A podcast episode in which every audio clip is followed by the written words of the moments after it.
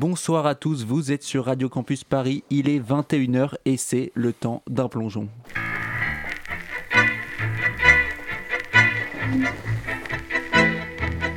Celui qui ne consent pas à la rupture, celui-là, il ne peut pas être adhérent du Parti socialiste. Cet adversaire, c'est le monde de la finance. There is no such thing as public money. There is only taxpayers' money.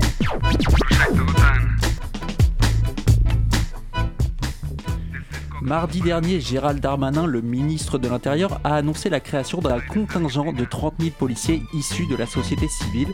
Le but, resserrer les liens entre la police et la population. Alors on ne sait pas si ça va fonctionner, mais en tout cas on n'a pas attendu Gérald Darmanin pour s'interroger sur la proximité de la police et de la population. Une proximité perdue aujourd'hui, on le sait. Pour en parler, on accueillera tout à l'heure Christian Moana, et avant ça, on va vous raconter cet émiettement des relations entre police et population ménagère, le progrès, mais je veux pas la pagaille. Le temps d'un plongeon Et c'est vrai aussi pour la sur Radio Campus Paris. Le poids des mots, le choc des photos, à la sauce Libération. Regardez cette une, la photo du visage tuméfié, abîmé de Michel, ce producteur de musique euh, qui a été tabassé, et ce titre, La nausée, la vidéo.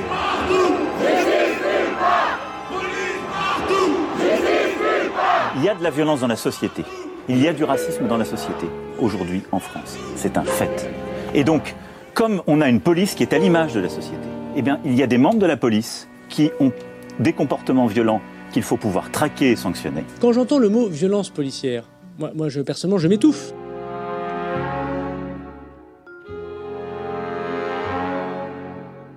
À quoi pensez-vous lorsque vous entendez le mot police Depuis George Floyd, depuis Michel Zecler, notre imaginaire est peut-être envahi par les mots violence policière, signe d'une rupture entre police et population. Pourtant, nos références culturelles renvoyaient traditionnellement à la figure d'un policier juste, œuvrant pour la veuve et l'orphelin. On peut citer Hit avec Al Pacino, Jimmy McNulty, inspecteur dans The Wire. Alors aujourd'hui, comment cette défiance a-t-elle pu s'instaurer? Mais vous savez, eux, ils y peuvent rien. Ils font qu'obéir au système, c'est tout. Ils ont signé. On les a pas obligés. Quoique des fois, je me demande si on les a pas obligés, parce qu'il faut vraiment être con pour signer chez eux. Écoutez, moi qui les vois souvent, là, à cause des ordinateurs, et ben, je dois dire que l'image que j'avais d'eux avant était assez fausse. Ah ouais? C'est pire que ce qu'on dit alors Euh, non. Non, non, c'est plutôt mieux même, enfin... euh, je veux dire, vous savez, il y a pas que des abrutis dans la police. Ah bah j'en suis sûr. Il y a aussi des alcoolos, des escrocs, des idiots. Non, sincèrement, monsieur, de vous à moi. Vous connaissez un de vos amis normalement constitué qui rêverait un jour de faire partie de la maison Poulaga? Le constat actuel fait état d'un émiettement du lien entre police et population. Plusieurs éléments mentionnés par Christian Moana peuvent fournir une explication. En premier lieu, la police nationale compétente dans les villes est marquée d'une hiérarchie lourde qui laisse peu d'autonomie aux officiers pour développer une relation sur le terrain. La France et son État jacobin ont toujours été imprégnés par une centralisation forte des services de sécurité. En 1941 déjà, le maréchal Pétain va plus loin et crée la police nationale dans le but d'asseoir son autorité. 50% des cadres, préfets et commissaires sont révoqués tandis qu'on centralise encore plus les stratégies sécuritaires. Rassurez-vous, Madame Bourdel, c'est français, c'est la police française. Alors, Ausweis papier, s'il vous plaît. Par exemple, cette nouvelle police nationale a compétence dans toutes les villes de plus de 10 000 habitants, mais demeure toutefois sous les ordres des préfets et du ministre de l'Intérieur lui-même. Elle est donc peu intégrée à son territoire, les décisions étant prises en haut lieu. Pour Pétain, qui voulait sans doute disposer d'un corps de police sous son contrôle, cette organisation est parfaite. Mais conserver cette logique de concentration à la libération s'avère être un héritage pesant pour l'institution. À l'encontre de l'idée d'une police ayant pour rôle de protéger ses citoyens en s'adaptant aux particularités de chaque territoire et en laissant à ces territoires une autonomie, la centralisation à outrance appuie l'argument d'une institution qui désire surtout protéger le pouvoir étatique. En tout état de cause, la police nationale n'a pas toujours su se montrer efficace. De nombreuses villes ont franchi le pas en créant leur propre service de police, la police municipale. Dans le 92, c'est Levallois-Perret et Rueil-Malmaison qui ont innové en créant leur police. Patrick Balkany, maire RPR de Levallois, a fait campagne notamment sur le thème de la sécurité en promettant une police municipale. C'est chose faite depuis juin 83. La centralisation de la police nationale a également une conséquence sur la première affectation des policiers. Ils peuvent être affectés partout en France et non pas dans leur seule région de recrutement. Or, la région parisienne est toujours en déficit de fonctionnaires, coût de la vie bien plus élevé, peur d'un risque considéré plus grand dans les banlieues parisiennes. De fait, les jeunes gardiens de la paix sont donc affectés en priorité à Paris et en Île-de-France. Et le premier choc avec la population peut être violent, qu'ils rejoignent les quartiers bourgeois avec les exigences de leurs habitants et leurs éventuelles relations avec des hauts placés, ou qu'ils rejoignent des quartiers sensibles et soient alors confrontés à la pauvreté et à un mépris à leur encontre. Les nouveaux affectés ne s'investissent pas beaucoup dans la création d'un réseau local. Ils patientent jusqu'à la possibilité d'une affectation qui leur convienne mieux. En attendant, les rapports avec la population vont être résolus par la confrontation. Bonjour monsieur. Vive la France, hein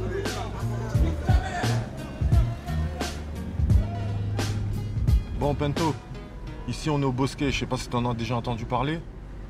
Mais à l'époque, on rentrait pas, c'était la plus grande plaque tournante du stupéfiant. Il y a eu le shit, la coke et l'héroïne qui a ravagé tout le quartier. Tous les anciens sont morts. Enfin, la sécurité publique a bien changé depuis l'époque de la maréchaussée. Fini le temps où l'on trouvait un policier au coin de la rue, joignable à portée de voix. Les évolutions technologiques avec la démocratisation de la voiture, du téléphone, ont fait disparaître les patrouilles à pied. La police intervient maintenant sur appel. C'est la fameuse police secours le 17. Alors, boulevard Laurent Bonnet, rue du 4 août, d'accord, les voix, monsieur. Entendu.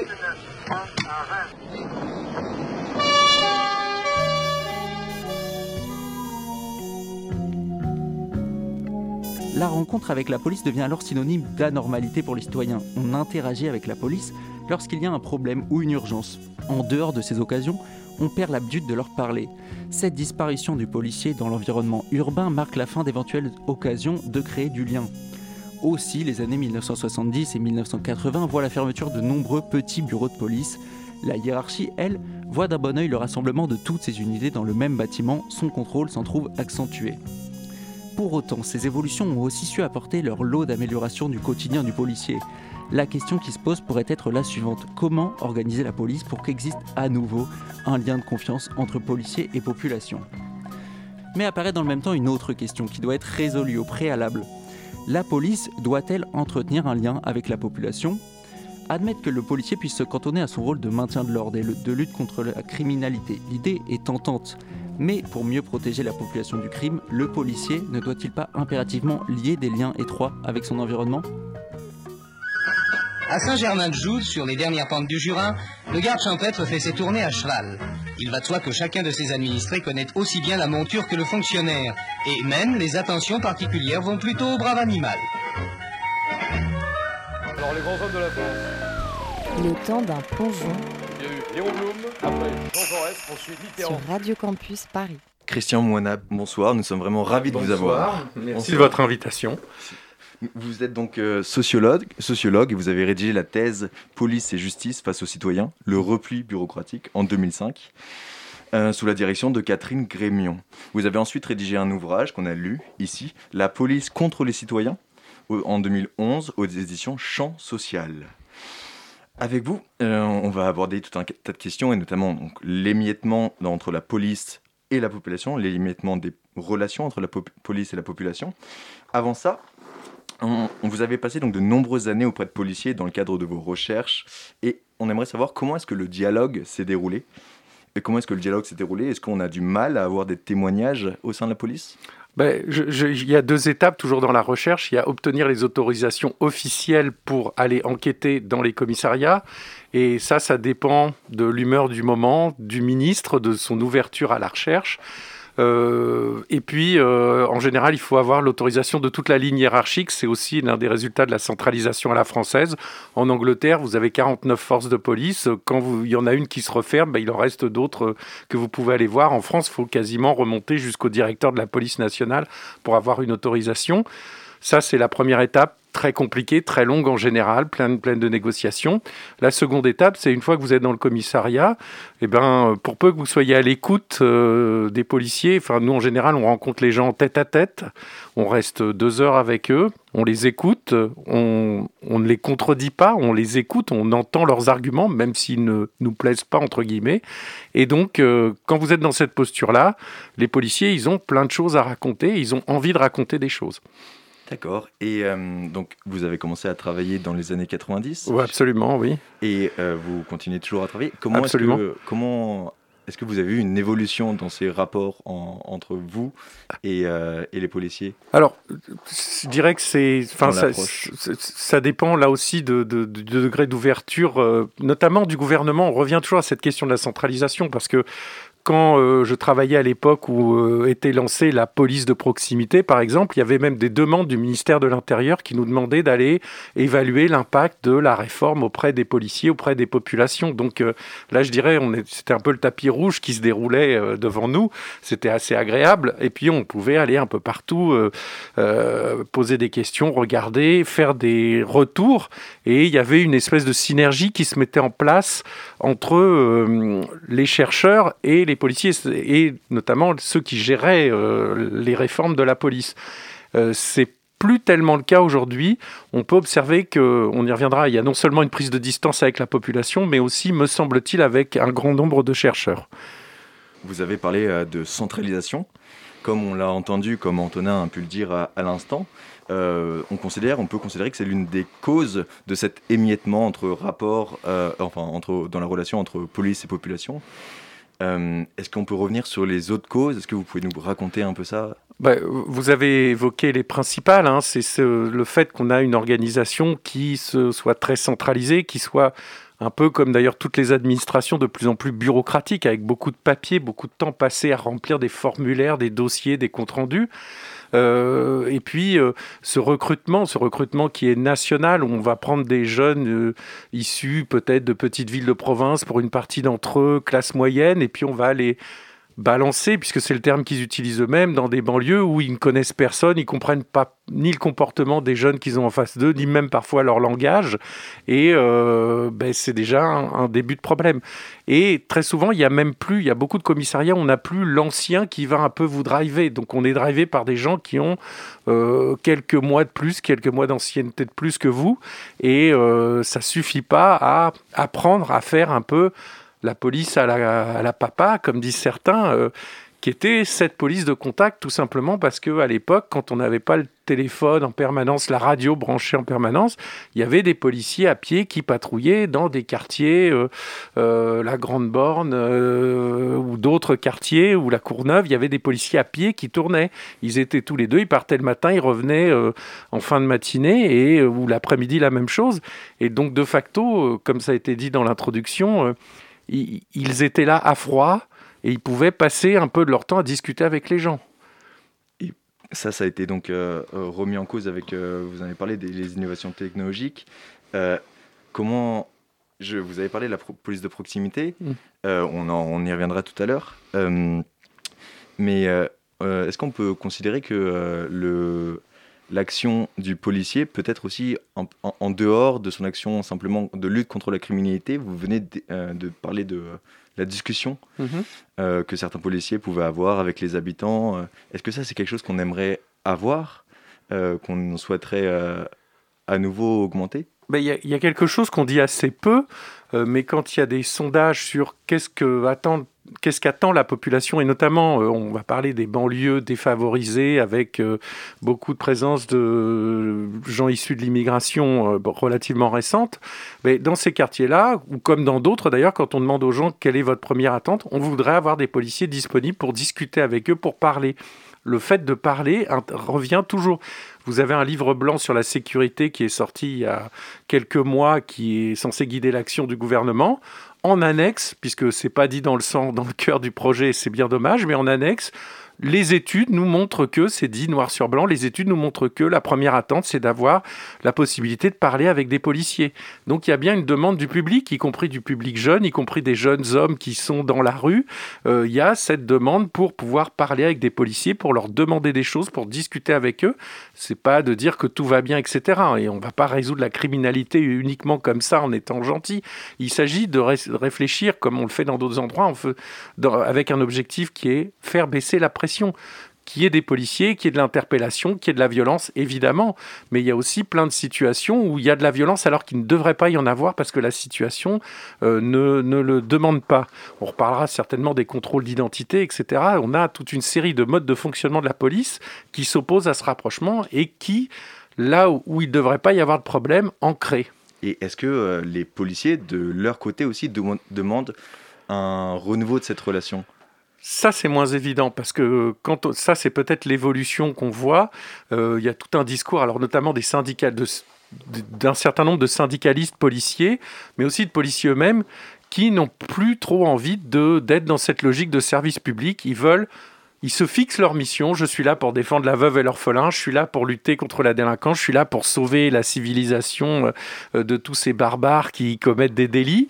Euh, J'ai pas forcément envie de discuter avec la population. Je pense que je ne pourrais pas donner de pourcentage, mais on a une partie des policiers qui sont ouverts, qui se disent c'est important, il faut qu'on recrée ce lien. Et c'est aussi une question de sécurité pour eux, on y reviendra, je pense. Mais euh, euh, il y en a d'autres pour qui euh, c'est pas la peine d'aller s'embêter, c'est pas au public de définir mes priorités. Donc euh, c'est un service public, mais c'est pas un service au public forcément dans la tête de certains. D'accord. Est-ce que vous pourriez, enfin, je sais pas s'il peut même en exister une, donner une explication à cette évolution des mentalités au sein de la police même? Ben, parce qu'il y a une chose, euh, enfin que les auteurs anglo-saxons qui travaillent sur la police, mais aussi les auteurs français euh, ont bien observé, c'est ce qu'on appelle la discrétionnarité. Hein, c'est un terme anglais qu'on a retraduit en français, le police discretion, qui est cette idée que on est dans une, un, système hiérarchique, contrôlé, euh, entouré par les lois, des textes qui doivent prescrire toutes les actions, mais sur le terrain, le policier fait en partie ce qu'il veut. C'est-à-dire, on lui dit, il faut interpeller des gens qui commettent des violences. Bon, il voit des gens qui se battent dans la rue, bah, s'il n'a pas envie d'intervenir, il tourne la tête de l'autre côté. Alors, je ne dis pas qu'il le fait systématiquement, je dis qu'il peut le faire, et c'est cette capacité à, avoir, à acquérir dans les faits une certaine autonomie sur le terrain qui est très important pour beaucoup de policiers. Quand vous leur dites il faut aller au contact du public, il faut parler avec le public, du coup, ils sont moins libres. Euh, ça, c'est un premier élément. Puis le deuxième élément, c'est que quand vous n'êtes pas euh, en quelque sorte éduqué par vos collègues plus anciens à avoir ce contact avec la population, quand vous ne parlez pas le même langage que les gens dans la population, euh, certains mots euh, un peu grossiers, bah, c'est dans le langage courant de certains groupes de jeunes, hein, voire de beaucoup de groupes de jeunes. Bah, le policier qui arrive d'un autre endroit, pour lui, c'est une insulte, alors que pour d'autres, c'est une ponctuation. Et tout ça, ça s'ajoute pour faire, pour créer un espèce de mur et finalement, il y a une réaction de rejet. Et, et en plus, c'est un phénomène qui s'accélère. Enfin, il y, a il y a un phénomène d'escalade. Moins vous connaissez les gens, moins vous avez envie d'aller les voir. Moins vous avez envie d'aller les voir, moins vous allez les voir. Moins vous discutez avec eux, moins vous les comprenez. Et plus vous avez tendance à leur coller des étiquettes. Ok, donc c'est vraiment ce cercle vicieux qui s'est créé. Mhm. Euh, mais est-ce qu'à l'étranger, du coup, on va retrouver quelque chose de similaire ou euh, disons dans les années 70-80, euh, un peu toutes les polices euh, occidentales, on ne parlera pas des pays avec des dictatures parce que c'est une autre problématique, mais les, au moins les pays européens, Amérique du Nord, Australie, ben, ont tous réfléchi justement à cette prise de distance entre la police et la population. Qui a eu lieu donc. Qui a eu lieu et on a inventé, notamment dans les pays anglo-saxons, le concept de community policing, police, le policing, le fait de faire la police mais qui s'appuie sur des communautés. Alors en France, le problème du mot communauté pose problème, enfin il y a tout le débat sur la laïcité, mais dans plein d'autres pays, c'est l'idée, on a un groupe de gens et on va faire de la police pour ces gens-là, donc il faut qu'on soit au contact. On a des bobbies anglais, euh, quartier de forte immigration polonaise, et ben on va prendre des euh, qui parlent, des policiers anglais qui parlent le polonais pour aller, ou qui vont apprendre le polonais pour justement garder le contact avec ces populations. À Chicago, où vous avez aussi des quartiers très euh, puisque euh, le quartier hispanique, le quartier laotien, le quartier, euh, historiquement, il y avait aussi des quartiers polonais, allemands et autres. Bon, ben, on va prendre des policiers qui parlent espagnol, parce qu'il y a beaucoup de gens hispanisants dans certains quartiers, donc on va prendre, parce que ce contact, le verbe la parole est importante. Et ce sera peut-être même des policiers qui, après, utiliseront leurs armes. C'est ça qu'on a du mal à comprendre en France. N'empêche que peut-être dans une première période, certains d'entre eux, hein, certaines villes américaines, pas toutes évidemment, ben on va essayer de recréer ce lien. Et puis on voit dans toute l'Europe se propager ça. En France, on aura la police de proximité. Euh, mais disons, il y a plein d'autres pays qui ont fait des progrès. Nous, on s'est un peu arrêté euh, à partir de 2002 quand Nicolas Sarkozy nous dit que la police de proximité, c'est nul, qu'il ne faut pas jouer au foot avec les jeunes, etc. Et mais pourtant, en France aussi, on a eu cette, euh, je ne sais pas si on peut dire la même chose, mais on a eu les ADS, les agents de sécurité. Oui, alors ça c'est la fausse bonne idée. Hélas, j'allais dire. Qu'est-ce que, vous pouvez nous expliquer? Oui, alors qu'est-ce que c'est qu'un ADS C'est un à l'époque, enfin, on crée des emplois jeunes. Hein, à l'époque de gouvernement Jospin, dans tous les domaines, c'est des gens à qui on va faire faire un travail dans, la fonction publique, hein, toute la fonction publique est concernée. Ce sont des gens qui ont un contrat de 5 ans, je crois, ou 4-5 ans, euh, qui sont moins payés évidemment et qui ont donc ce contrat à durée déterminée et qui vont euh, être embauchés dans les écoles, dans plein d'endroits. Dans la police et la gendarmerie d'ailleurs, on embauche euh, ces policiers, ces ADS, donc qui sont beaucoup moins formés, hein, qui aujourd'hui sont formés seuls quelques mois, enfin je ne me rappelle plus exactement du temps, mais c'est beaucoup moins que leurs collègues. Donc euh, le problème de la formation dont on parle euh, actuellement euh, au ministère de l'Intérieur, ben, pour les ADS, ça se pose sérieusement. Et à l'origine, ces ADS ne devaient être placés qu'à l'accueil ou dans des fonctions d'appui au commissariat, tâches administratives, tâches ménagères, accueil du public, des choses comme ça. Or, ce qu'on voit, et ça c'est un phénomène intéressant, c'est que de plus en plus, les policiers les plus anciens quittent la rue. Ils ne veulent plus être dans la rue, ils veulent s'asseoir dans un bureau, ils veulent avoir des horaires normaux, ne pas travailler la nuit, etc. Et donc petit à petit, ben, ces ADS qui normalement ne devaient pas avoir des fonctions de police, de sécurité, ben, on les voit de plus en plus dans les patrouilles. Quand vous regardez les patrouilles dans plein d'endroits en région parisienne notamment, vous avez ces ADS et puis des jeunes diplômés sortant d'école de police. Vous n'avez plus du tout d'anciens. Euh, sauf dans certaines unités comme les bacs, mais ça c'est très particulier. Mais vous n'avez plus d'anciens, donc on a euh, euh, l'idée. Alors l'idée, elle était quoi? L'idée, c'est qu'on va prendre des jeunes pour parler aux jeunes. Et euh, il se passe, un peu. Voilà. Et euh, comme on a dit, à un moment, on va mettre des femmes dans la police. Enfin, on va profiter du fait que la police doit désormais accueillir des femmes. Hein, C'était dans les années 70, en se disant, bah, ou 80, je sais plus. Les, les femmes vont 66. vont être plus gentils et vont euh, parler avec les jeunes. Ou on va, euh, autre idée, on va accueillir des policiers issus de minorités ethniques et euh, ça va nous permettre de tisser des liens avec des gens issus des mêmes origines qu'eux. Bah, même Chevènement, qui était très républicain, a eu ce discours-là. Dans les faits, et c'est ça où ce qui est intéressant, c'est d'aller faire des enquêtes de terrain pour voir, mais ça ne marche pas. Alors pourquoi ça ne marche pas? Parce que tous ces gens-là sont des minoritaires dans la police. Hein, euh, femmes, jeunes, etc. Et qu'est-ce qu'ils font quand ils arrivent dans la police? Ben, Ils veulent montrer qu'ils sont plus policiers, plus autoritaires que les autres, et ils vont surjouer le rôle du policier, autoritaire, méchant. Une jeune femme, euh, peut-être moins costaud, etc., et ben, elle va surjouer le rôle du policier. Un jeune, il va surjouer le rôle du policier, et donc au lieu d'apaiser les tensions, ça va plutôt les exacerber. Et souvent, je disais, euh, ce qui serait intéressant, c'est pas d'avoir des emplois jeunes dans la police, mais des emplois vieux, c'est-à-dire des policiers plutôt anciens, qui ont vécu, qui ont l'habitude des tensions, qui ont eu l'habitude de gérer des, tas de problèmes, qui savent trouver comment discuter avec telle ou telle personne. Euh, dans l'idéal, qui connaissent les parents ou les grands-parents du jeune qu'ils ont en face d'eux. Et euh, ça serait ça, là. Et c'est ça qui est la vraie l'une, à mon avis, des solutions qu'il faudrait, euh, qu'il faudrait creuser, qu'il faudrait mettre en place. Mais évidemment, les plus anciens n'ont pas forcément de se retrouver dans la rue à pied, à tourner dans des quartiers sous la pluie, euh, à discuter avec des gens euh, pas forcément hyper sympas. Et de plus, oui, comme vous l'avez dit, les, les, plus anciens ont peut-être envie ou préféré se faire muter dans un autre endroit ouais. au préalable. Très bien, on continue cette interview dans un instant.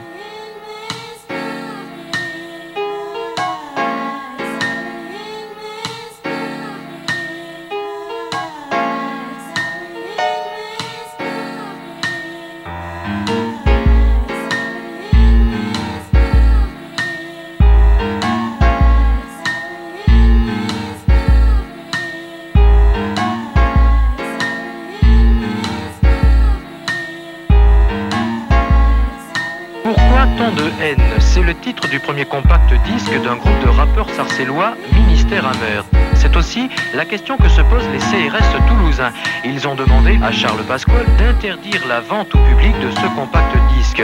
Brigitte, femme de flic, est en particulier la chanson qui a le plus touché les CRS. Elle ne fait effectivement pas dans la dentelle. Dans la dentelle. Les la femmes de commissaire veulent avoir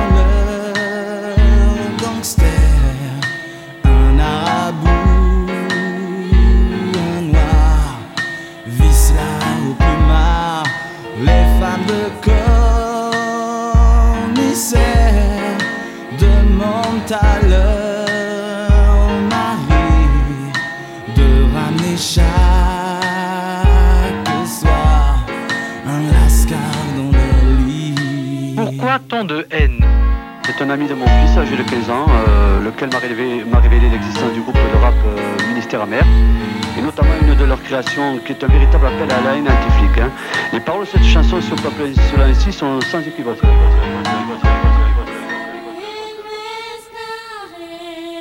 Euh, je m'inquiète formidablement de cette montée de, de- de- de- de haine, de, de- de- de vulgarité, d'insultes envers, envers la police, donc envers l'État. Les femmes de commissaire veulent avoir le gangster. Un arabou, un noir, visse la. Les femmes de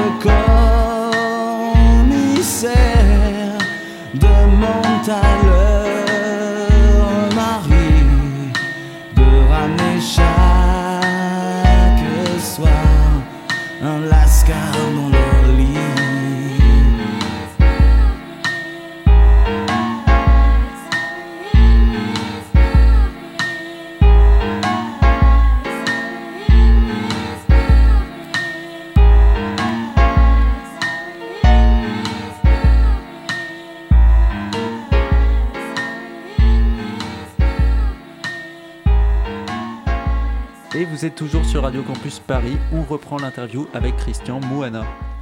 Christian Moina, donc on a parlé jusqu'à présent de cet émiettement des relations entre police et population.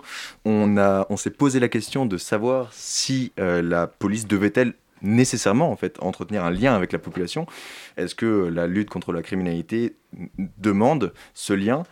Euh, lorsqu'on écoutait la musique, vous avez en partie répondu à cette question euh, en parlant du rapport de force et en disant que de fait, 160 millions euh, contre les 150 000 ou je ne sais combien de policiers Bah, on a à peu près 150 000 policiers, 100 000 gendarmes, sachant que bon, une partie d'entre eux est dans les bureaux ou fait d'autres tâches.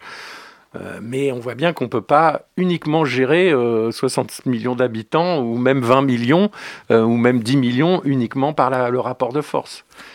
On Et d'autre et d'autre part, puisqu'on en parlait, euh, pour les enquêtes policières, un policier qui fait des enquêtes uniquement en regardant sur Internet et en regardant les fichiers, ok, il peut résoudre certaines petites affaires, mais on a besoin, pour comprendre les conditions d'une agression, de, de violence, etc., d'aller faire une enquête, ce qu'on appelle les enquêtes de voisinage, d'aller interviewer les voisins, la famille et autres. Et donc, si on n'a pas le contact, eh ben, euh, on fera pas de bonnes enquêtes. Et on sait que parmi les dossiers, qui, puisque les policiers critiquent beaucoup les magistrats qui ne suivent pas quand ils interpellent des gens, il y a aussi beaucoup de dossiers judiciaires qui sont mal faits parce que les enquêtes sont mal faites. Donc tout ça pose problème. Et donc le contact, il est aussi important, à la fois pour avoir du renseignement, de l'information. Hein, euh, on n'est pas très loin du quartier où euh, il y a eu Charlie Hebdo. euh, les frères Kouachi, ont traîné dans le quartier avant d'aller attaquer. Si on l'avait su, peut-être qu'il y aurait pu avoir une intervention. Bon, je ne veux pas refaire l'histoire, mais c'est important de prévenir aussi un certain nombre de délits. Et puis de voir que, par exemple, il y a des jeunes qui traînent dans la rue, si on les identifie, bah, c'est de se poser la question et d'aller, alors du coup, voir des partenaires en leur disant bah, qu'est-ce qu'on peut faire avec ces jeunes? Donc, on s'est posé, on a résolu la question du lien, du lien, de la nécessité de ce lien. Euh, dans l'histoire et dans l'histoire récente, on a eu certaines expérimentations pour remettre une, pour recréer une relation. Mhm. On a eu en premier lieu l'îlotage de, des années, dans les années 70 à 80, on va en Mhm. parler euh, un peu. On a eu ensuite la police de proximité Mhm. dans les années 90 à 2000. Euh, Est-ce que vous pouvez nous en parler? Est-ce que vous pouvez nous raconter un peu ces deux Alors, l'îlotage, c'est une très vieille pratique, hein, puisque ça remonte au 19e siècle, parce que Paris était découpé en îlots, et chaque îlot, chaque pâté de maison, en quelque sorte, gros pâté de maison, était patrouillé par toujours les mêmes deux policiers qui étaient connus, qui tournaient dans le territoire, hein, et quand ils avaient besoin, bah, ils prenaient, il y avait des bornes à l'époque, et quand ils avaient besoin d'appeler, euh, ils ouvraient, ils avaient une clé, ils ouvraient cette borne, et puis ils prenaient le téléphone qu'il y avait dedans pour appeler des secours quand ils avaient besoin. Mais sinon, ils géraient tout tout seuls. Ils faisaient un peu les juges de paix, ils réglaient des problèmes. Bon, il pouvait y avoir de l'abus, il pouvait y avoir de l'excès de pouvoir, il pouvait y compris y avoir des violences policières, hein. Euh, mais en fait, ils étaient complètement autonomes. Euh, évidemment, ce modèle euh, est, petit à petit, remis en cause. Et en 1977, il y a un rapport dirigé par Alain Perfit, à l'époque ministre de la Justice, qui est loin d'être un gauchiste, qui identifie déjà ce manque de lien et qui préconise la relance de l'îlotage. Donc on a durant toutes les années 70, 80, des relances périodiques, on va dire tous les 5 ans. euh, et on trouve des policiers qui, qui aiment faire ça, des policiers qui habitent dans le quartier où ils travaillent, hein, notamment dans le 12e arrondissement. C'est connu, il y avait un certain nombre de policiers qui habitaient et qui travaillaient dans le quartier euh, où, ils habitaient. Euh, donc ce qui est quand même intéressant, ce qui n'est plus du tout le cas aujourd'hui, puisqu'en général, les policiers habitent à 20-30 km de l'endroit où ils travaillent. C'est différent pour les gendarmes qui, habitent, qui sont en caserne, comme vous le savez. Euh, donc le lien est, est moins distendu de facto, mais c'est quand même un problème. Et donc, euh, on arrive donc euh, à, l'époque où euh, Lionel Jospin, en 97, est élu, enfin, gagne les élections législatives, hein, on est cohabitation, et donc est, mise en place cette, police de, cette fameuse police de proximité, qui est un peu, les policiers n'aiment pas qu'on le dise, mais un peu copié sur les gendarmes. C'est le modèle de, OK, on va prendre les territoires, on va les découper en quartiers, enfin îlots, quartiers, euh, zones, enfin on l'appelle ce qu'on veut, et on va attribuer trois, deux ou trois fonctionnaires de police qui vont en permanence patrouiller sur cet îlot. Pourquoi c'est important? Ce qu'on appelle la fidélisation dans la police, c'est d'avoir toujours les mêmes gens en face, parce qu'on sait très bien que euh, au-delà de l'uniforme, quand euh, vous reconnaissez un policier qui vous voit tous les jours, qui vous connaît, alors déjà, il n'y a pas besoin de faire de contrôle d'identité tout le temps. Et puis, en plus, au bout d'un moment, ben, le lien se crée, le dialogue s'instaure, qu'on veuille ou qu'on veuille pas. Euh, en plus, dans certains endroits, on organisait des rencontres entre les jeunes et les policiers, euh, entre les associations et les policiers, entre les élus et les policiers, les commerçants, etc. Donc, de voir quelqu'un qui connaît bien le quartier, qui tourne, qui passe tous les jours, qui sait tout, qui commence à connaître plein de gens, etc., ça crée une richesse d'informations, y compris pour lutter contre des trafics. Euh, il passe le matin, les gens lui disent c'est telle personne à telle heure, etc. Bon, ok, il note. Euh, autre information, non, c'est lui, mais c'est pas son frère, etc. Ils arrivent à tout savoir, à avoir énormément d'informations. Mais pourquoi on en garde alors plutôt un mauvais souvenir de cette police de proximité? Au moment où c'est supprimé en 2002, euh, tous les élus, y compris de droite, se battent tous au ministère de l'Intérieur pour avoir des policiers de proximité, parce que c'est un dispositif qui est monté progressivement. Ça a commencé par cinq villes, et puis ça s'est étendu progressivement. Mais euh, alors, pourquoi, pourquoi un mauvais souvenir? Alors parce qu'on va ouvrir plein de petits postes de police aussi, et ça c'est peut-être l'erreur de la police de proximité, avec des policiers qui sont là pour prendre les plaintes. Et il se passe, euh, c'est la loi de l'offre, plus vous donnez aux gens la possibilité de déposer plainte, mais plus vous allez des gens, et comme ils connaissent les policiers, ils les trouvent sympas, etc., eh ben, ils vont déposer plein de plaintes. Et on voit une augmentation des chiffres de la, délinquance. Alors j'insiste, euh, des chiffres de la délinquance, pas de la délinquance elle-même. Euh, j'ai commis un ouvrage avec un collègue sur euh, les, statistiques policières. Euh, Il y a beaucoup de choses à dire là-dessus. hein. C'est un, système qui a rendu beaucoup de policiers complètement fous et qui a accru cette distanciation avec les gens. hein. on était dans la gestion purement technocratique. faut interpeller, faut arrêter pour faire du chiffre. Et donc, évidemment, ça a fait monter les chiffres. Et puis là, après, il faut passer aux enjeux politiques, puisque Jacques Chirac, on a Jacques Chirac contre Lionel Jospin à la présidentielle en 2002. Et euh, Jacques Chirac dit clairement Je vais faire campagne sur l'insécurité puisque le gouvernement socialiste a des bons résultats économiques, il ne peut pas les attaquer sur ce plan-là. Et vous pouvez regarder dans les archives, Jacques Chirac explique très clairement qu'il va se battre sur l'insécurité. Et on voit monter, relayé par les médias, toute une campagne La France est à feu et à sang, euh, la délinquance augmente, euh, il n'y a plus de limites, etc. Les jeunes sont de plus en plus violents, enfin tous les discours qu'on voit réapparaître euh, régulièrement. Et euh, quand Nicolas Sarkozy arrive, il s'installe avec ses amis euh, préfets, syndicalistes, policiers euh, au ministère de l'Intérieur. Et là, il dit fini, on supprime la police de proximité. Mais quand vous faites des sondages à ce moment-là, les gens sont contents d'avoir une police de proximité, ils en veulent plus, de droite comme de gauche, élu, etc. Mais c'est vraiment la surprise. D'ailleurs, euh, Jean-Pierre Avrin, qui était à Toulouse, euh, là où il y a eu ce fameux épisode où Nicolas Sarkozy a désavoué les policiers de proximité en disant euh, il les a piégés, il leur a demandé de présenter leurs activités pour leur dire mais c'est ridicule, vous ne faites pas ça. Donc on voit bien comment il y a une espèce de préméditation. Et on veut une police technique, on veut une police avec du chiffre, on veut une police. Pourquoi? Parce que Nicolas Sarkozy va bâtir sa carrière politique en présentant ces fameux chiffres de la délinquance qui sont complètement bidouillés, euh, où on voit tout.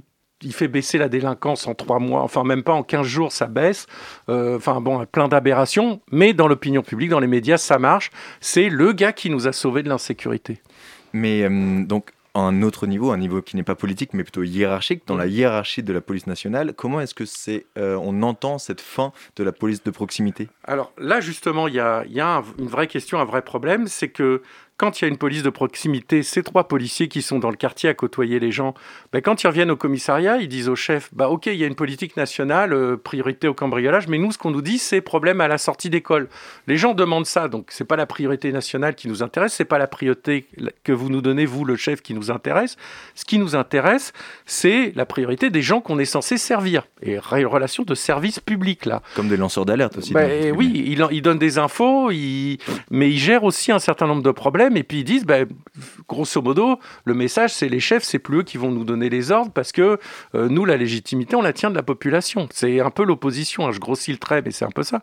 Et donc, du coup, bah, les chefs. euh, ne sont pas très favorables à cette police de proximité parce qu'ils voient les gens leur échapper et qui et, on voit bien comment cette histoire de la police depuis 20 ou 30 ans, c'est comment, à travers les dispositifs technologiques, la politique du chiffre notamment, ben, un chef, il peut dire, bon ok, vous avez dit, vous me dites que vous avez résolu tel problème dans le quartier, mais moi je m'en fous que vous en avez arrêté combien, parce que ça c'est la politique Sarkozy, parce que vous comprenez, le commissariat d'à côté, ils ont arrêté 300 personnes, euh, sinon on en arrête que 259, on a l'air idiot. Donc il va falloir rattraper. Et il y a une compétition entre commissariats. Et donc on en revient aussi un peu à cette, euh, euh, à cette conséquence de la centralisation de la police nationale. Absolument. Les hiérarchies aussi. centralisation avec un dispositif, alors là, qui n'est pas uniquement technologique, mais qui est euh, cette comptabilité hein, complètement aberrante, hein, puisqu'on va, on va arrêter plein de petits délinquants qu'on remet dehors, qu'on réattrape. Enfin, il y a plein de bidouillages. Les policiers vont bricoler pour, pour faire du chiffre, parce que euh, sinon, le directeur départemental de la police est convoqué à l'Élysée pour se faire remonter les bretelles. Et face à cette centralisation, on voit aussi une émergence des polices municipales. Mhm. Alors, nous, on ne les connaît pas très bien, on sait pas trop euh, quel est leur rôle, quelle est leur fonction, est-ce qu'elles s'ajoutent, est-ce qu'elles se, elles se, elles se, elles sont complémentaires? Euh, Qu'est-ce que la police municipale aujourd'hui? Alors, c'est normal que vous ne voyez pas très clair parce que d'une part, les textes évoluent quasi tous les 3 ou 4 ans. On a un nouveau texte qui rechange la donne et puis c'est pas très clair pour personne. Bon, Euh, et puis, euh, bah, bon, déjà, il faut partir d'une chose c'est que bon, les polices municipales, pour l'instant, je l'ai dit, c'est environ, je crois, euh, moins de 30 000 policiers euh, municipaux, mais en comptant des gardes champêtres hein, et puis euh, d'autres qui vont être armés mieux que la police nationale. Donc, on additionne des gens très différents. Euh, c'est toujours le problème du chiffre qui fait, qui est un peu une loupe grossissante. Et puis, en plus, l'autre chose, c'est que la police municipale, il n'y en a pas du tout dans toutes les municipalités de France. Quand on regarde, on sait que c'est très concentré. C'est essentiellement la Côte d'Azur, hein, Cannes, Saint-Tropez, Nice. Ces villes-là ont des polices municipales énormes. Et puis euh, certaines villes de la banlieue parisienne, euh, notamment dans la banlieue est. Bon, Euh, en dehors de ça, euh, il y a des tas de villes où il y a un garde champêtre ou un agent qui va coller des timbres amendes, enfin si vous êtes mal garé, mais qui c'est pas des vraies polices municipales. Bon. Du coup, j'en viens, c'est que d'une ville à l'autre, la situation va être complètement différente. Parce qu'à Nice, vous avez, je crois, 500 ou 600 policiers municipaux, enfin une force très importante, j'ai plus les chiffres exacts, mais euh, ils sont aussi nombreux peut-être que la police nationale. Et donc, euh, ils sont très bien équipés, etc. Donc, ils vont prendre une place très importante. Ça, c'est le premier étage. Deuxième étage, c'est quoi la politique du maire? Est-ce que le maire veut une police municipale qui fasse de la proximité, comme ça arrive dans certaines villes, ou est-ce qu'il veut une police municipale qui fasse de l'interpellation, du saut de dessus, euh, qui soit agressive, euh, qui vire les gens qui traînent dans la rue, etc choix politique. Troisième étape, c'est les policiers municipaux et on voit que de plus en plus, on a une syndicalisation très forte avec des policiers municipaux qui réclament des armes, qui réclament d'être équipés comme la police. Et petit à petit, on voit un glissement. Au début, ils étaient là comme supplétifs en quelque sorte de la police nationale. Et puis de plus en plus, ils vont acquérir des pouvoirs judiciaires. hein. Jusqu'ici, ils n'avaient pas vraiment le droit, ils n'avaient pas notamment la qualification d'officier de police judiciaire qui permet de placer en garde à vue, etc. Et on voit à travers la nouvelle loi sur la sécurité, on ne parle que de l'article 24, mais il y a une montée en puissance des polices municipales et de l'autre chose qu'on oublie très souvent, mais qui est plus importante à mon avis, les polices privées. La sécurité privée, 250 000, 350 000 personnes environ, hein, des masses importantes qui occupent des places de plus, en plus importantes, avec y compris des espaces publics qui sont gérés par cette sécurité privée. Les malls de supermarchés, euh, certaines rues maintenant sont privatisées, données à ces policiers. Certains quartiers sont gérés par euh, des sociétés de surveillance. Donc on a cette privatisation avec tous les problèmes que peut poser la privatisation de la sécurité. On a parlé donc de police privée, de police municipale, de police nationale, mais on a très peu parlé de la formation de ces policiers. Mhm. Et notamment par rapport à l'étranger, quelle est la formation en France euh, de ces policiers? Est-ce qu'elle est trop courte, trop longue? Est-ce qu'elle devrait être réformée en partie? Alors, la- cette, cette formation, elle était de 12 mois, elle est passée à 8 mois, je crois, hein, si je ne m'abuse. Et donc, on a une baisse de la formation. Et ça, c'est le problème du temps de formation. Euh, ça, c'est un premier élément. Le deuxième élément à prendre en compte, c'est qu'est-ce qu'on fait dans ces programmes de formation. Et c'est là aussi où il faudrait réfléchir à comment on, forme nos policiers. On les forme à quoi? Au droit. Euh, ils apprennent des tas de textes de droit, dont beaucoup leur sont d'ailleurs totalement inutiles. On les forme à l'intervention physique. On les forme à se méfier des gens. On les forme à prendre de la distance par rapport au public, à ne pas être trop près, etc. et euh, finalement, il y a très très peu de formation initiale et j'allais dire encore moins de formation continue sur formation au dialogue, formation à la baisse des tensions. Je veux dire, vous allez voir n'importe quel psy vous explique comment des gens qui sont énervés, on peut les calmer un petit peu. Encore une fois, il ne s'agit pas de dire le type qui est complètement fou ou qui a pété les plombs parce qu'il est alcoolisé. Bon, à des moments, la violence doit intervenir. Je- mais bon, euh, mais il y a des tas d'autres situations où on voit que le policier, ben, dans la discussion, au lieu d'apaiser les choses, ben, euh, on va aller vers cette fameuse escalade avec échange de noms d'oiseaux et puis euh, violence par la suite. Donc euh, c'est là où euh, il faut, faut qu'on ait cette, euh, cette réflexion sur comment former les policiers. Effectivement, il y a un vrai problème. On sait que dans et on parle pour par exemple pour le maintien de l'ordre, on parlait de ces fameuses techniques, enfin ou d'interpellation avec ces fameux gestes qui ont qui sont allés jusqu'à tuer certains certaines personnes. Je pense à Cédric, Cédric Chouviat par exemple. Euh, dans d'autres pays, euh, ben, euh, on apprend d'autres techniques qui sont moins dangereuses. Donc là aussi, il y aurait peut-être à réfléchir, là encore, non seulement en formation initiale, mais aussi en formation continue, qui est quand même le parent pauvre de la police. Même, ils sont obligés normalement pour utiliser leur arme de tirer un certain nombre de balles euh, d'entraînement. Ben, euh, même ça, on n'arrive pas à le faire. Alors tout le reste, tout ce que je parle, peut-être les former. Moi, j'ai fait des formations avec des policiers de discussion, etc c'est extrêmement riche. Euh, il ne s'agit pas de leur dire tu vas faire comme ci et comme ça, mais de, les de leur donner des outils pour compléter leur mallette en quelque sorte. J'ai parlé en, en introduction de cette annonce de Gérald Darmanin euh, d'intégrer à la police environ 30 000, euh, 30 000 euh, personnes qui viennent de la société civile, qui Mhm. sont volontaires et qui seront payées. Euh, est-ce que vous pensez que c'est une bonne solution d'intégrer des personnes euh, qui viennent de la société civile à la police pour régler ce problème? Ben, euh, non, très clairement. Pourquoi je dis ça? Parce qu'on a déjà l'expérience dans la gendarmerie nationale, on a des gendarmes réservistes, et dans la police, on a déjà des délégués cohésion police-population, d'anciens policiers qui sont chargés de faire le lien avec la population. D'ailleurs, c'est intéressant, on prend des anciens comme si les nouveaux ne pouvaient pas le faire. Enfin bon, c'est un peu paradoxal à mon avis. Mais ok, on va intégrer des personnes dans la police, mais qui va-t-on intégrer? Dans ces réserves de la police si on le fait On va intégrer déjà des gens qui sont... euh, euh, vraisemblablement déjà proches des idées de la police ou qu'on va sélectionner parce qu'ils sont proches des idées de la police. Euh, Est-ce qu'on va intégrer les jeunes issus des quartiers qui traînent en bas des immeubles? Je pense que ce sera la dernière population qu'on pensera intégrer. Or, c'est ces gens-là. La question, elle n'est pas. Et ça renvoie à ce qu'on disait tout à l'heure avec l'idée qu'on va prendre des jeunes pour parler aux jeunes ou des trucs. C'est pas parce qu'un gars, il est civil et un peu policier parce qu'on va le former un petit peu, euh, qui va tout de suite parler mieux avec les gens. Non, n'importe quel policier, si on le forme, s'il a de l'expérience, s'il a de l'ancienneté, et on l'a vu dans l'histoire française il n'y a pas très longtemps, un vieux policier qui connaît bien le quartier, qui connaît les gens, il règle mais plein de problèmes. Euh, il n'a pas besoin euh, de tout ça, de tous ces. Donc là, on est vraiment dans l'effet d'annonce qui n'aura aucun impact. Ça, on peut, enfin, j'espère me tromper, mais qui n'aura aucun impact sur les transformations. Un élément de réponse serait donc une formation et une formation continue des policiers. Mer- Christian Moina, merci. Mmh. Merci à vous. Je le répète, vous avez euh, rédigé et publié La police contre les citoyens en 2011 aux éditions Champs Social. Merci d'être avec nous ce soir. Merci beaucoup d'avoir été Bonne là. soirée. Euh, tout de suite, on va passer I'll Be Gone de Tom Waits.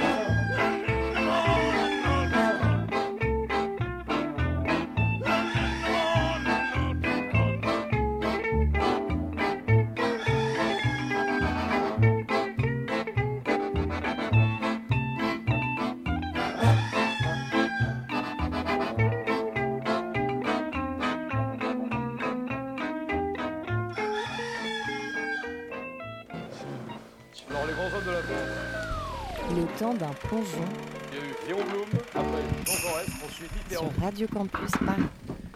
Et vous êtes de retour sur Radio Campus Paris. On a avec nous nos deux chroniqueurs préférés, Arthur et Akito. Aujourd'hui, ils nous ont préparé, comme d'habitude, une carte blanche. On ne sait pas exactement de quoi ils vont parler. Salut les gars. Salut tout le monde.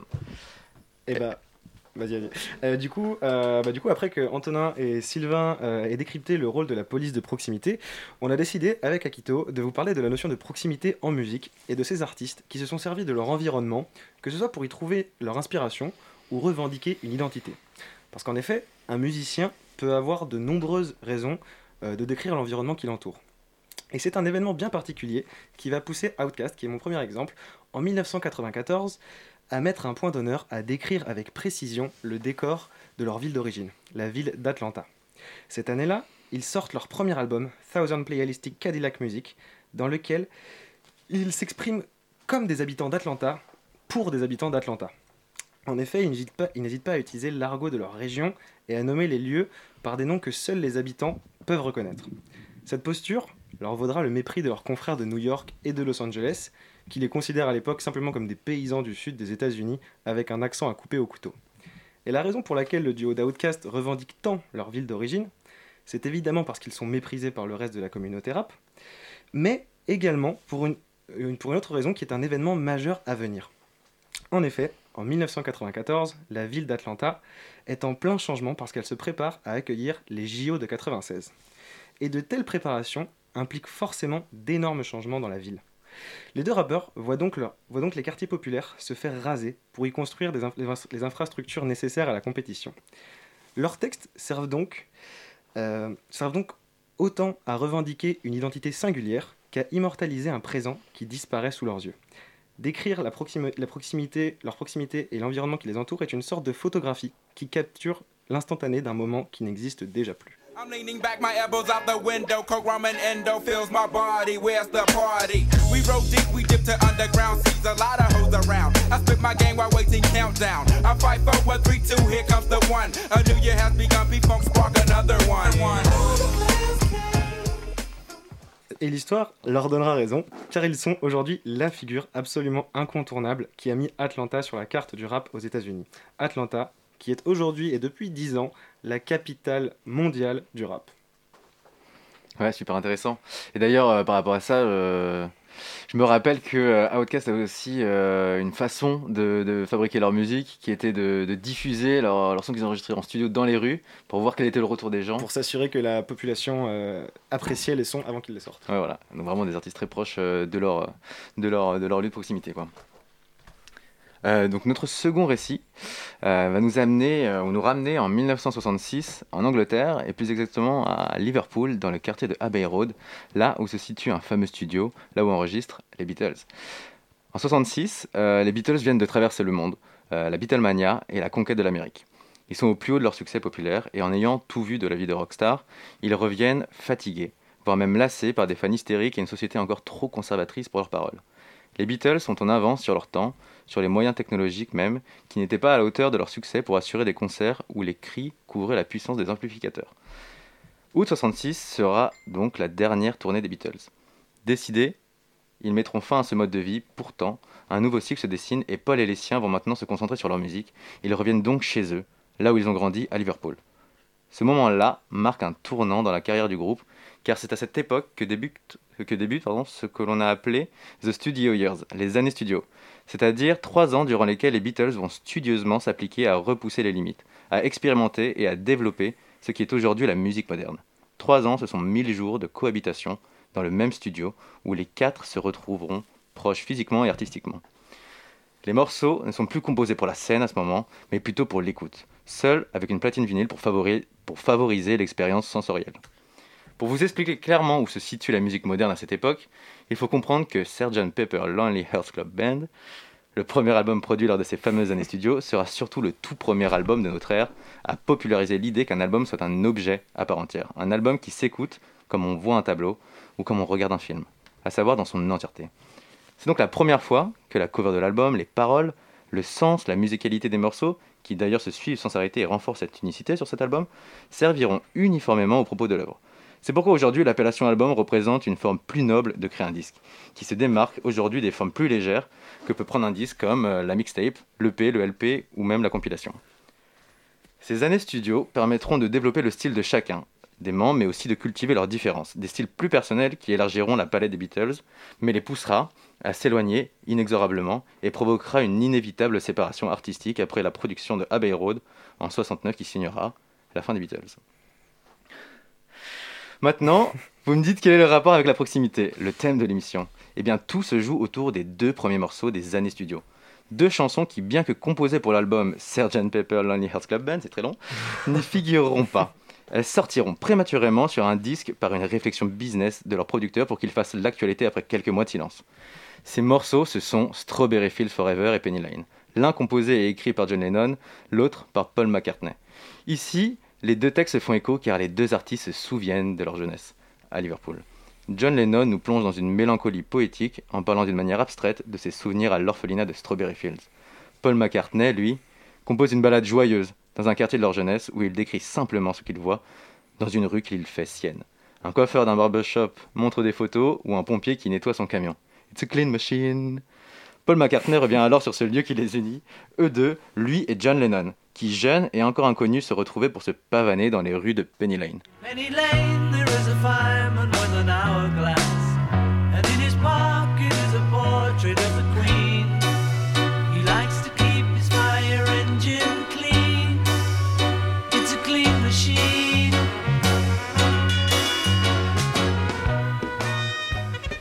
Ainsi, pour lancer ce long processus créatif qui marquera la musique dans ses grandes lignes, les années studio ont dû commencer par un retour introspectif dans leur quartier d'enfance, un retour dans le temps pour reconstruire leur musique de zéro. Plus encore, Lennon et McCartney partagent un passé et sont liés par un drame commun, car ils ont tous les deux perdu leur mère étant jeunes ou adolescents. Ce qu'il en ressort, c'est ce lien fort qui unit deux artistes au sein d'un groupe de quatre. Il n'était donc pas anodin que Strawberry Fields Forever et Penny Lane, qui traitent de leur passé commun, débutent les années studio. Un lien de proximité presque fraternel qui montre que la musique des Beatles, quoi qu'on en dise, restera marquée par le magnétisme qui unit ces deux personnalités. Et donc, si, les Beatles euh, décideront de retourner à leur source pour trouver leur inspiration, David Bowie, euh, musicien anglais, euh, fera le mouvement inverse et choisira l'exil pour se réinventer. En effet, au fil de sa carrière, les environnements qu'il décrit nous permettront à nous, auditeurs, d'accrocher sa musique à des lieux et donc par conséquent à des époques. En effet, son album Heroes est un album que le musicien anglais a composé et qui fera euh, partie de ce qu'on a appelé plus tard sa trilogie berlinoise. Ce qui correspond à une période très particulière de sa vie. En effet, en 1976, David Bowie a déjà quitté Londres depuis plusieurs années et vit à Los Angeles. C'est une période difficile pour lui. Il ne pèse plus que 50 kilos et est tourmenté par la célébrité. Le tout mêlé à son addiction à la cocaïne, il décide d'aller vivre à Berlin-Ouest, en colloque avec Iggy Pop pour l'anecdote, euh, de 1976 à 1979, pour retrouver son inspiration et une hygiène de vie. Il y produira donc trois albums, Low, Heroes et Lodger. Et on entend sur Heroes un Bowie inspiré par la proximité du mur de Berlin et qui se questionne sur ce monde moderne qui l'entoure. En effet, l'album Heroes est enregistré au studio Hansa, qui donne directement sur le mur et ses miradors. Cette proximité rend pour Bowie la guerre froide plus palpable que jamais. Et cette tension lui rappelle à lui et aux Berlinois qu'aucune liberté n'est acquise pour toujours. Et exacerbée par cette ambiance, cela pousse les habitants de Berlin-Ouest à profiter pleinement de leur liberté, car ils savent qu'elles peuvent disparaître du jour au lendemain. Et c'est le poids de cette histoire, matérialisée par le mur, qui pousse Bowie et les Berlinois à s'imaginer en héros, même si ce n'est que pour une journée.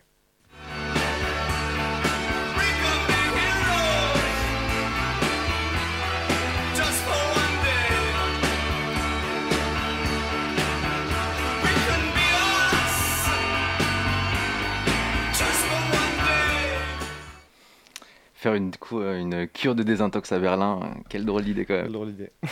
Bon voilà, qui clôture notre carte blanche du jour. Euh, on aura un petit peu contourné la thématique du jour euh, en se concentrant sur la notion de proximité dans la musique. Mais pour autant, on aura vu au travers des exemples d'Outcast, de David Bowie et des Beatles que les liens de proximité impliquent une connaissance personnelle de son environnement et de sa culture, d'un lien émotionnel fort euh, qui véhicule un regard crédible sur ces lieux et sur la pertinence de leurs propos. Ce sont des notions qui ont sûrement une place tout autant légitime dans tous les autres domaines qui traitent de la proximité. Et donc, On va se quitter sur le morceau Fantastic Voyage de David Bowie, extrait du dernier volet de sa trilogie berlinoise.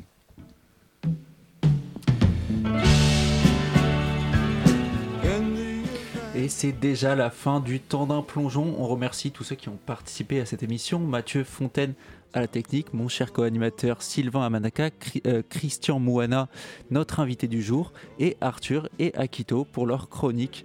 On va vous laisser sur David Bowie au mois prochain.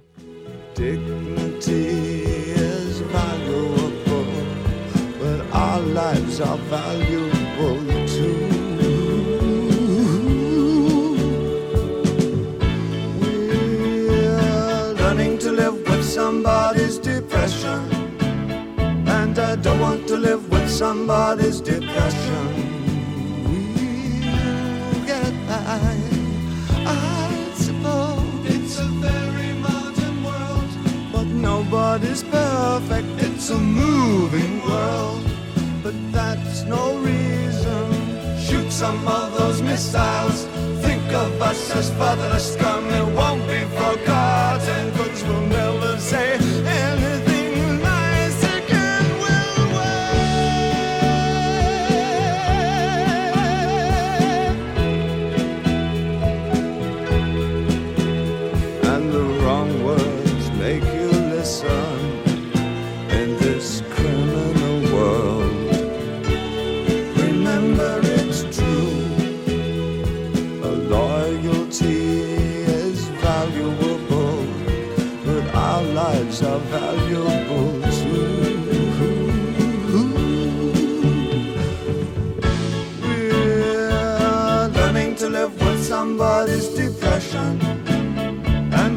Want to live with somebody's depression.